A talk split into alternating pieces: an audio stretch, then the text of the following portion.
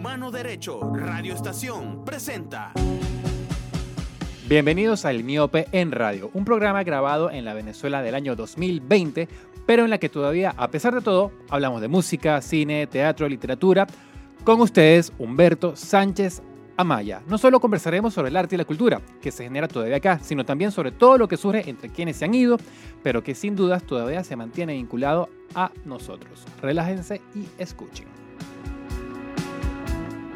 Y en el programa de hoy hablaremos con la Pía Páez, cantautora que acaba de presentar el disco Tú y tu lado oscuro, que según la artista explora con temas en español y portugués una diversidad de sonidos, géneros y ritmos en los que nos habla de las formas más sutiles de autodestrucción generadas por el amor al sobrepasar los límites. En palabras de la cantante, abro comillas, es mi visión desde afuera de mí, mi capacidad de tolerar las situaciones que no hubiese pensado tolerar, el maltrato propio a través del amor por otra persona, amor no sano con mucha ambigüedad y sufrimiento. Tú y tu lado oscuro es un álbum escrito, música y letra por la Pía Páez en coproducción con Aureliano Méndez. El álbum fue grabado por Héctor Martínez de Casaloops en Venezuela y masterizado por Daniel Alba en los estudios San Paul de Nueva York. La cantautora venezolana nació en Mérida y ha formado parte del medio musical durante más de 7, casi 10 años. Ha formado parte de varias agrupaciones de covers como La Voz Líder, también es parte, fue parte del colectivo Los Andes Electrónicos como vocalista de la agrupación Barbosa, junto a Junior Lobo, quien formó parte de los Paranoia, y Jonathan Bellomo de Charlie Papa. Eh, también ha participado en festivales, en el Desaparecido, o digamos que en pausa por el medio de la calle, así como en distintos locales de Caracas. También fue corista principal de Pink Phonic, tributo sinfónico a Pink Floyd. Tenemos en línea a la Pía Páez desde Nueva York. ¿Es así? ¿Aló? ¿Me escuchas? Hola, hola, sí, sí, por aquí. Hablas en este momento nos hablas desde Nueva York, ¿no? Desde Nueva York, desde Brooklyn específicamente. ¿Cómo estás, Pía? Muy bien, vale. Aquí pasando un frío terrible. Sí, he visto unos videos por Instagram de gente que está por allá y está rudo, rudo el, el clima hoy está rudo, hoy está rudo, me agarra eh, realmente en mi casa, está sin radiador hoy. Pia, cerraste 2019 con el lanzamiento de tu disco, ¿no? Sí. Tú y tu lado oscuro. Háblanos de este álbum que, que acabas, que se podría decir que todavía está recién salido del horno. Sí, está recién salido del horno y lo dejé en... fue, un, fue un disco que comencé a trabajar hace muchos años eh, no voy a ponerme muy específica, pero de verdad que se llevó mucho, eh, de muchos, muchos años de mi vida, mucha, eh, y mucho trabajo. Y la verdad que, que haberlo podido regalar, este, dejarlo ahí, que ya ahora todos los disfruten, era algo que, que, que quería hacer desde hace rato también. es, es una, fue un disco que escribí para una relación en la que estaba en un momento y que se trata sobre ese, ese lado oscuro, es mi lado oscuro, ¿no? Eh, se trata de, de, bueno, de todo, todo lo que te expones en una relación en la que eh, parece un enamoramiento, pero que es una relación tóxica y que te, hace ver límites que te hace ver lados de ti que no tenía. Ok. Este, y por ahí van todas las canciones, Creo que, creo que si les prestan atención y quiero que yo, lo, yo lo especifico porque siempre quiero que, que a la hora de escucharlo como que, que puedan ver entre líneas de cada canción, ¿no? Sí, eh, eh, se nota sobre todo eh, como que hay un cúmulo como de sentimientos, pero que parten de, de esa distancia, no solamente geográfica o de lugares, sino también del, del, tiempo, ¿no? El anhelo y hay mucha melancolía también. en ese, hay mucha melancolía. Uno de los temas que, que aquí por contarte una historia un poco más íntima, bueno, uno de los temas que yo hasta se lo, cuando lo escribí ya se lo di a mi psicólogo directo. Ok. este, y es un tema que, bueno, eh, fue este tema de más y es un tema que es cargado como de mucha de muchos deseos, como tú dices, de anhelo y el anhelo al final son cosas que, que se quieren y no se tienen, ¿no? ¿Qué tan fácil? te escucho, te escucho. Sí, cuenta. No, te escucho, te escucho. Bueno, no, sí, sí, entonces, este, bueno, por ahí van todas las canciones. El tema, el, el álbum se grabó en Venezuela completamente, en varios lugares de Venezuela, pero la mayoría ya cuando el álbum agarra eh, el cuerpo y todo fue en Barquisimeto con Héctor Casero, Héctor eh, Martínez de Casero Luz. Casero Luz, ajá. Este, sí, él este, estuvimos en su estudio, él fue el ingeniero de grabación, este, él contactó a Andrés Carabaño, a Carabaño que es un eh, baterista súper bueno en Barquisimeto, y Andrés grabó todas las baterías del álbum en un día. Este, y bueno, y el disco tiene participaciones de, de- de varios músicos excelentes venezolanos también. Sí, que le dieron que le dieron cuerpo a todas las canciones. ¿En qué año se grabó este disco, Pia? Se grabó en varios años. Por eso digo, la verdad que la verdad que algún día digo yo que me sentaré a hacer como todo un, eh, un libro de todo lo que va detrás de este disco. Y eh, se grabó en varios años. Se empezó a grabar en... Eh, conchale, déjame irme para atrás. no, me, no me acuerdo qué año se empezó a grabar, pero por ejemplo Me Pone Mal salió en el 2014. Ok, Y yo creo que el álbum se empieza a grabar en el 2012. o Ah, casi, 2013. casi 10 años más o menos. Entonces puedes entender porque también lo saqué en diciembre. Es- claro, y es un disco largo, son es casi una hora, es como, como una, Sí. un compendio de, de- de todos estos años y todos estos sentimientos que, que transcurrieron en, en- en- en esta relación que, de la que me hablas, ¿no? Tanto durante el proceso, durante duró y lo posterior, me imagino, ¿no? Exacto, porque sí, exacto. Bien, si, la- si casi todas las canciones estaban terminadas ya después de tantos años, este, también el proceso de, de, de- mezclarlo, de terminar los detalles de los otros músicos grabando, de, de lo que me pasaba a mí personalmente, o sea, siempre fue como este, dando largas. Al final, cuando el disco estaba prácticamente listo, bueno, todas las cosas de, de Venezuela, no, eh, terminé viniéndome acá y, y lo masterizamos acá, eh, pero eh, pues estaba recomenzando acá también, ¿entiendes? Entonces como que, que tampoco era el momento, entonces, bueno, han sido muchas historias eh, que, bueno, están acumuladas ahí y creo que creo que si se presta atención también se le nota, ¿no? Y, y- Sí. y- y quien me ve en vivo ahora, pues también nota que, que, que quizá hay una hay un una cierta distancia entre, entre la persona del álbum y la persona que ahora. lo presenta. ¿no? Claro, y en esa, en esa perspectiva actual, ¿cómo, ¿cómo defines ese lado oscuro que, que trabajas o que registras en este disco? Mira, el lado oscuro para mí fue, digamos, eh, en ese momento en que tú quieres algo que no te importa nada, ni siquiera tú. Para mí ese, ese lado oscuro fue un maltrato para mí, de, de mí hacia mí, Ok, este y que es parte de por qué también el, el, eh, este disco también se retrasa un poco porque porque emocionalmente fue algo muy fuerte. Y entonces este me tocó realmente no, no es de arrepentimiento no es de no es al final es de conocerte y es al final también de aprender muchísimo eh, pero pero emocionalmente es un álbum muy fuerte para mí, por lo menos para mí, sí. De repente alguien lo dice, ah, sí, así, como que no sé, te puedes imaginar, pero, pero, pero yo sí tuve que trabajar y, y- y aprender mis lecciones y ese lado oscuro para mí fue un aprendizaje gigante donde ninguna, ninguna de las canciones las repetiría. Solo Habl- poesía, Se dice siempre de que, repente.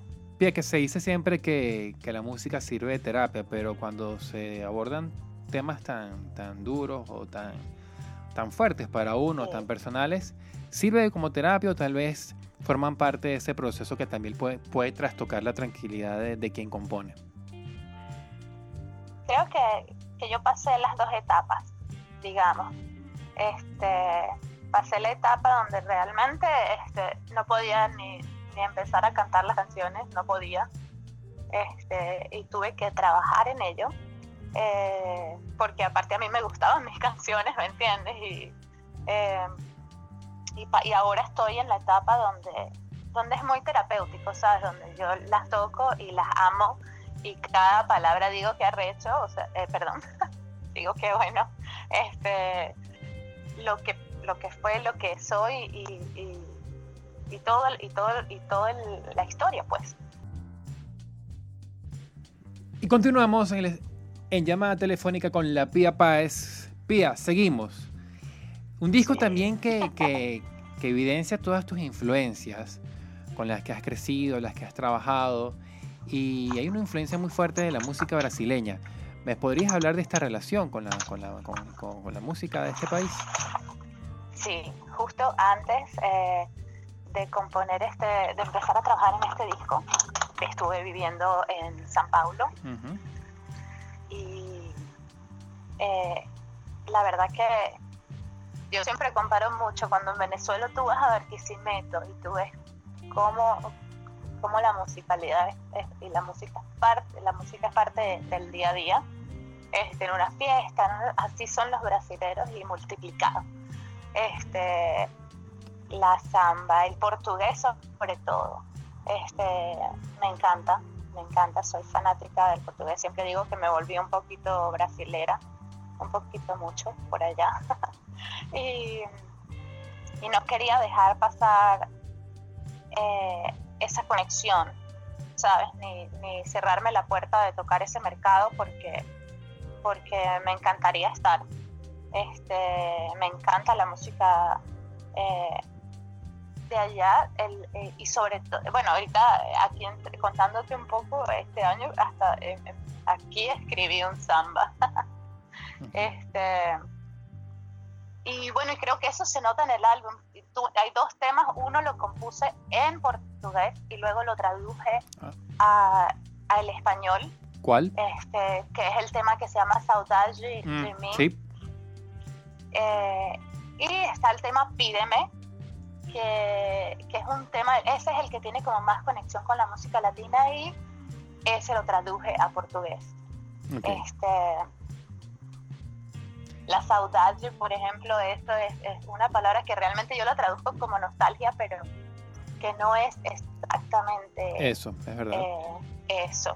Entonces, este, y bueno, eh, de hecho, hay quienes no. encuentran todavía como una traducción exacta de esa palabra y simplemente la, mencionan tal cual como es en portugués.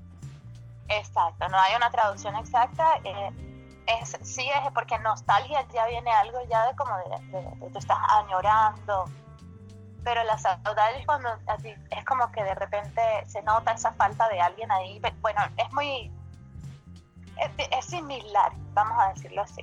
Este, y, y bueno, si soy una fanática del portugués, me encantaría, la verdad, poder tocar las puertas de, de, ese mercado. Eh, y la música brasilera la amo. Ahorita estoy en una onda de funk brasilero que, bueno, no te puedes imaginar. ¿Qué estás escuchando, por ejemplo? Este, bueno, Anita me encanta. Este, eh, tengo una lista y todo para el que quiera, el que quiera ir a Spotify. Hay una lista que tengo que se llama Te pego de jeito. ok. que, que, pueden ir y es puro funk brasilero. Este, estoy tratando de abrir así mientras hablo contigo. Y está Keviño, que es súper, súper cómico. Sus canciones me encantan.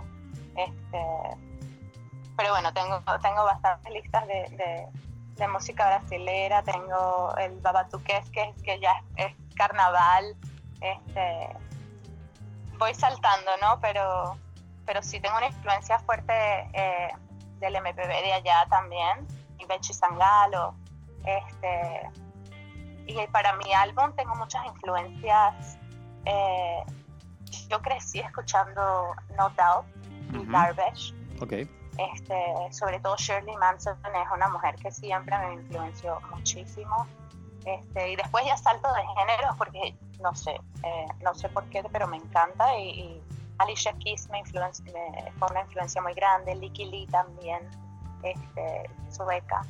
Y yo creo que sí, como tú dices, todo ese encuentro de, de géneros y de cosas se nota en el álbum, porque a pesar de ser pop eh, completamente y, y, todos están interconectados con el piano, yo le llamo piano pop. Eh, todas las, todas las canciones tienen un género diferente, tocan un, un género diferente. Pia, eh, se podría hablar de, de, una trayectoria ya de, desde el punto de vista público, de 10 años o casi 10 años, ¿no? Sobre todo aquí en Venezuela, eh, donde pudimos ver en escenarios como Por el medio de la calle, incluso en programas de televisión. ¿Cómo, cómo, cómo evalúas esos años aquí en Venezuela? Bueno, de mucho crecimiento, la verdad. Este, y, eh, bueno, imagínate, yo en Venezuela empecé, yo empecé a cantar en Mérida, porque ya después cuando tú me conoces de repente en Caracas, ya yo vengo de haber estado cantando en Mérida varios años y empecé cantando allá desde los 16 años. Eh, luego empecé con esta banda de los Andes Electrónicos Barbosa, que era una banda de house. Luego este, estuvimos por, por varios lugares en, Venezuela. También, después es que voy a Brasil, estoy cantando en Brasil, en San Paulo, cantaba en, en dos bares todos los viernes eh, y luego cuando vuelvo empiezo a trabajar en mi álbum, saco inmediatamente me pone mal, o sea, pero todo eso creo que fue, fue, una, eh, fue tantas experiencias y, y, tanta, sí, tanto eh, aprender que, que, que, eso me dio las tablas, digamos, para llegar a, aquí a Nueva York y en el momento en que alguien me daba una oportunidad, ella no es una persona que está saliendo hoy, ¿me entiendes? O sea, ella, ella viene trabajando en esto y creo que eso se nota y y, es mucha fuerza poder, poder sentirse así en una ciudad tan competitiva como esta. ¿Y en qué momento, en qué año decides partir, eh, establecerte en Nueva York y por qué Nueva York? Mira, bueno, es una historia larga, me vine en el 2016. Me vine realmente porque a mi novio decidió venirse hasta acá, porque si yo hubiese emigrado sola, creo que me iba hasta Brasil. A eso te iba a decir, o sea, porque no Brasil, exactamente. Sí, bueno, por, por, por cosas de, de, la pareja y de vida. Claro. Este, pero bueno, igual aquí como llegué, eh, así yo, eh, viniéndome con él, él, sal, él saltando del barco. así que, este, por aquí me tocó estar, me enamoré de Nueva York inmediatamente igual.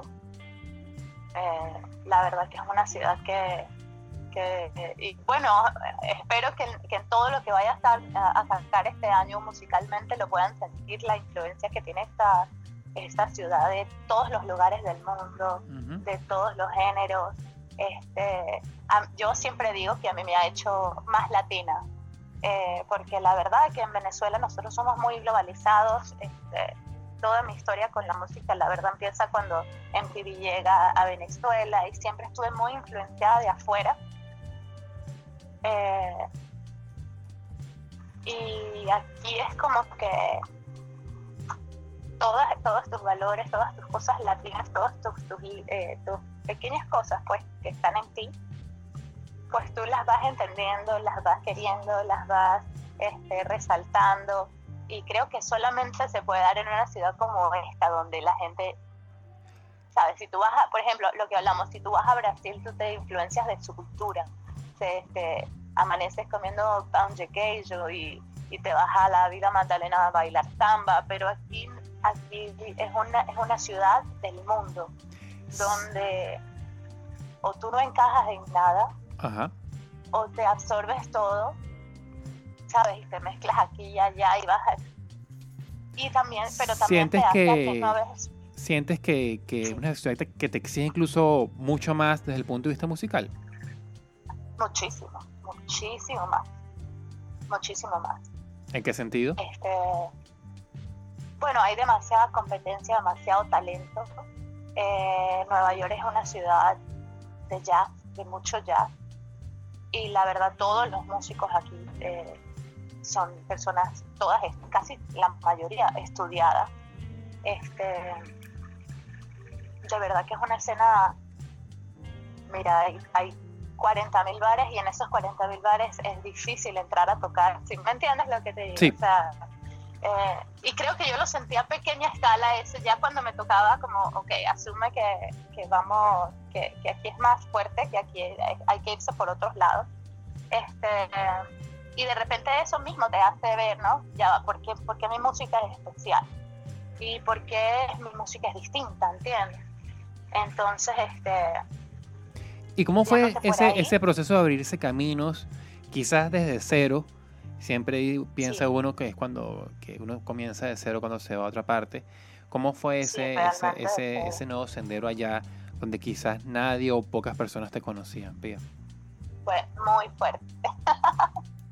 fue muy fuerte. Este, eh, tienes que, yo siento que tienes que creer mucho en ti, en lo que quieres, eh, para poder mover, mover eh, montañas, ¿sabes? Este, a mí yo tuve suerte de que la ciudad se abrió un poco, no fue tan fuerte conmigo al principio, pero ese recomenzar siempre lo fue.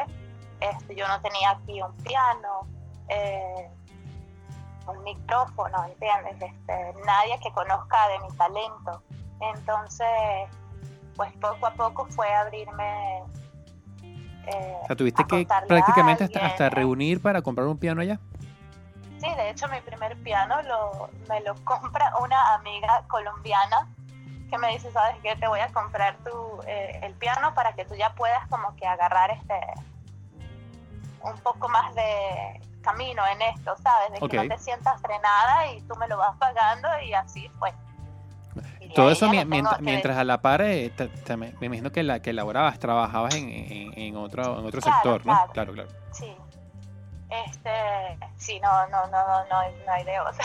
No, claro. Entonces, este, sí, la verdad, y ella ha sido para mí como un ángel. Eh, ella fue quien, de hecho, quien, quien dirigió el video de la tonada del caminante. Uh -huh. Este, y pues es gente que te va poniendo en el camino y así poco a poco tú vas sumando y vas, este, pues así recomenzando, pero no, de verdad que, que, que no fue, fue un proceso donde apenas el año pasado yo me sentí ya en tierra, diciendo, ok, sabes que ya, ya puedo empezar a cantar en vivo, ya puedo este, pagar músicos, ya puedo este, hablar, escribir un correo y no tener miedo de que, bueno, sabes que, que no voy a poder cumplir con lo que escribí porque es que todavía no. Bueno, es Entiendo. un proceso muy largo, pero, pero, pero la verdad que, que, que paga y da sus frutos. Continuamos con Pía Páez, aquí en llamada telefónica. Pía, Tonada del Caminante, tema que presentaste hace ya un tiempo y que se convirtió en, en, en tus redes en, en, uno de los más, sobre todo es el, tema más escuchado en Spotify. Estuve revisando. El tema más escuchado. Exactamente, sí. un tema que bueno, obviamente ya lo, lo, lo dice su nombre, que, que surge ese sentimiento que comparten tantos en este momento en Venezuela y fuera de ella. Sí, es un tema que tuvo un alcance que, bueno, ha tenido, porque la verdad, eh, como tú dices, sigue siendo el más escuchado, eh, eh, ha tenido un alcance que no me esperaba y, y, que además me abrió algunas puertitas, este, conecté con, tuve entrevistas en México por este tema y creo que es precisamente por el contenido, eh, más allá del de, de artista o de lo que sea, creo que es por el contenido, porque pues es una, es una canción que hice para, para los, los, caminantes venezolanos, pero que podemos ver que, que, no solo hay caminantes venezolanos en el mundo, ¿no? Sí, exacto. Y, y que todos pueden identificarse con, con, con, la letra.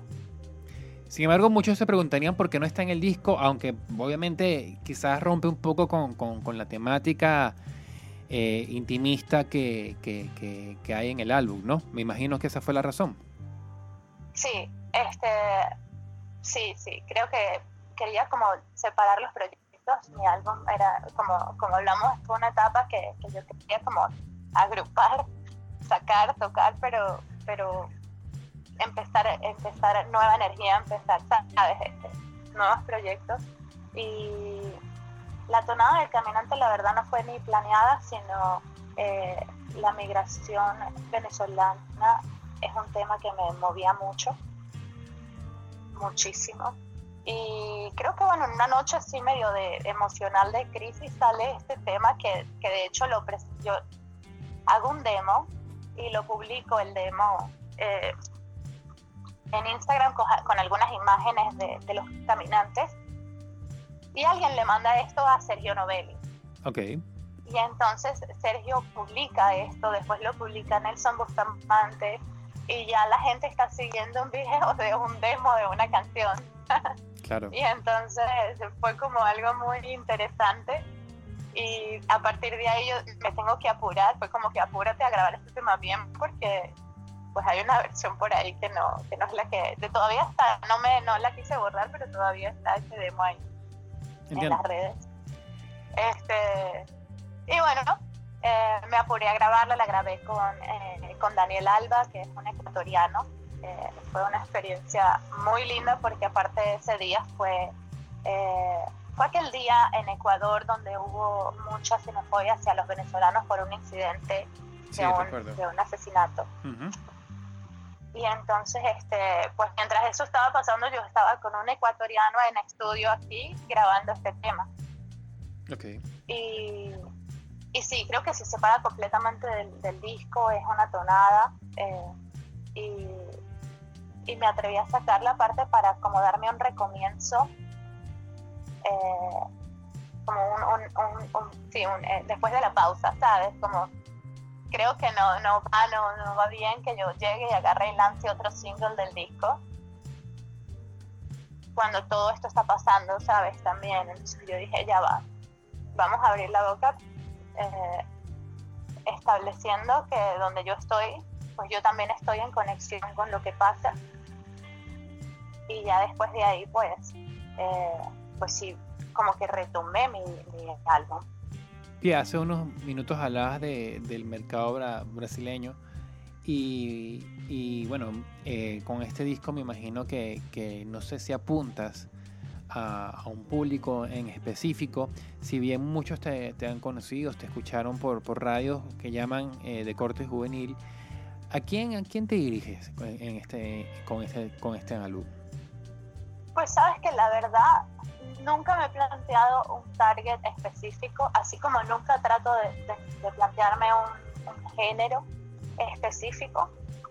Eh, creo que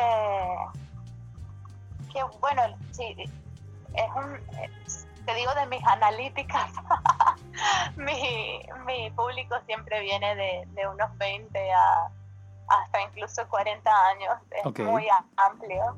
Y, la verdad que nunca me planteé, mira, este quiero que sea mi público. Creo que las personas que me siguen son un, eh, cúmulo de, de, de también de, mi historia como cantante y, como te dije, hay gente que viene de Barbosa, eh, que era música electrónica, luego hice colaboraciones con, con Casero Loops, que es música bueno de, bailar también, tuve, un, tuve una colaboración con Voodoo. Sí, Entonces, hoy es hoy. Creo que, creo que hoy es hoy. Sí, después sacamos otro tema que, que se llama Revolution, que, que no que no lo movimos así como hoy es hoy, pero que sí lo hicimos y está por ahí. Este, de repente lo voy a tener en mi Spotify pronto. Y exacto, me hizo como tener gente también que me sigue de, de, de, distintos eh, ambientes, de distintos géneros. Y, y, la verdad que yo simplemente pido por alguien que se conecte con, con, con mis letras. Eso sería lo, lo que yo busco, alguien que de verdad cuando, que entienda eh, que entienda la emoción y que, y que se la disfrute también. Este, Aclárame algo, este tema Hoy es Hoy con Voodoo forma parte de un, de, un proyecto de él o fue algo que surgió de tu parte? Forma parte de un proyecto de él. Ok, entiendo.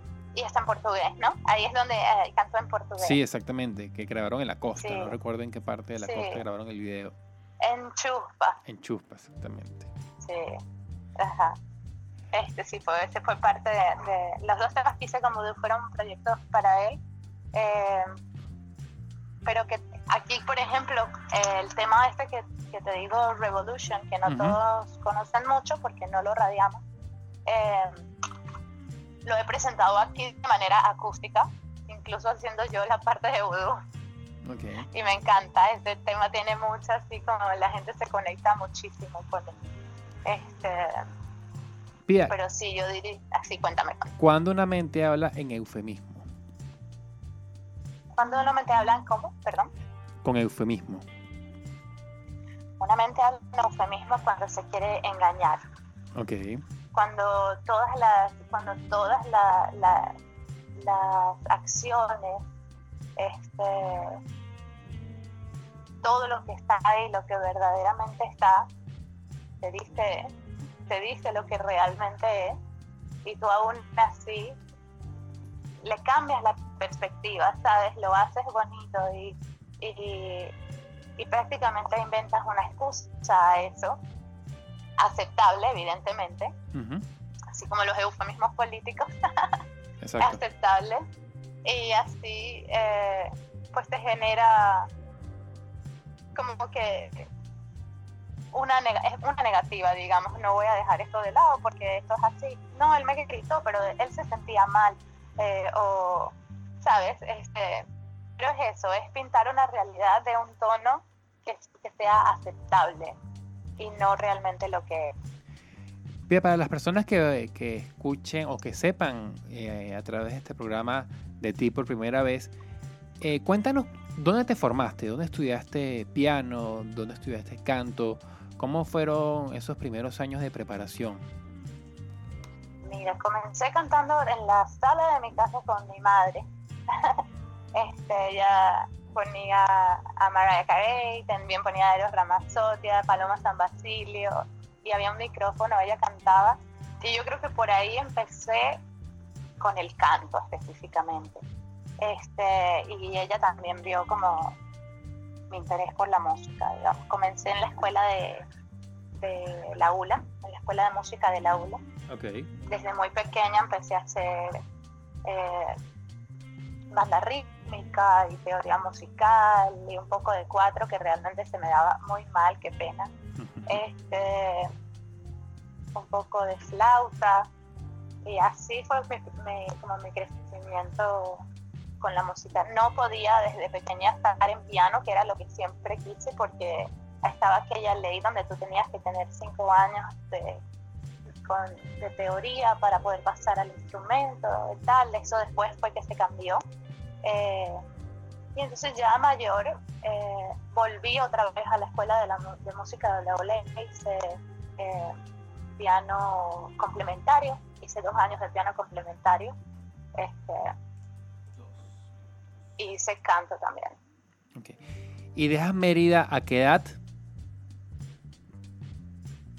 En Mérida, bueno, realmente ida, ida ahorita cuando me fui a Brasil y ahora que me vine aquí a Nueva York, pero cada vez que estuve en Mérida era ya al final, yo creo que ya mis últimos cuatro años en Mérida era que pasaba una semana en Mérida y ya pasaba dos semanas en Caracas y una semana en Barquisimeto y volvía y así, entonces siento que estaba pero que no estaba.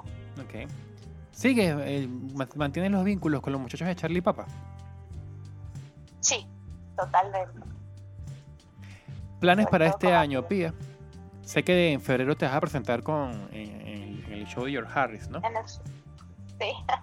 sí, voy ahorita a, presentarme allá. El 13 de febrero voy a estar en el show de George Harris, este, tratando de, dar un poquito más de sorpresas a, Miami. Eh, y mira, sobre todo este año vengo con, con nueva música y con muchos shows. La verdad que eso es lo que, que, que traigo este año. Mucha música que aparte creo que va a ser un poco distinta a lo que vienen escuchando.